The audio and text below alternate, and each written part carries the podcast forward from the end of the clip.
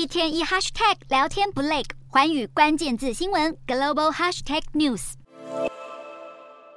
缅甸军政府夺权满两周年，军政领袖敏昂莱所下达的国家紧急状态，今年一月三十一日到期。缅甸民众终于能迎来睽违已久的全国大选。不过，要军方就这么放下执政权，可没这么容易。当地时间一日，敏昂莱突然宣布将再延长紧急状态六个月。全由军政府人马组成的国防和安全委员会，以国家尚未恢复常态为理由，继续延长紧急状态，并指控前国务资政翁山书记所属政党以及反政变的人民防卫军是。试图以动乱和暴力手段夺取国家大权。回顾军政府统治两年时间，缅甸暴力抗争不断，而根据统计，目前已经有将近三千人命丧枪口下，数十万人被迫逃离家园。如今，缅甸军政府依然牢牢掌权不放，意味着更多提倡民主自由的民运人士将被更严厉监控、镇压、审判。就在缅甸原定的八月全国大选岌岌可危的时刻，美国与盟邦当地时间一日又对缅甸当局祭出新一轮制裁。美国财政部宣布。新制裁对象包括现任缅甸军事将领以及缅甸石油天然气公司高层人员。这间国营企业是军政府最大获利来源。另外，加拿大、英国与澳洲也相继对军政府官员和军营公司的资产出口贩售加以限制，切断他们用来扩充军力、血腥滥杀平民的财力与武器来源。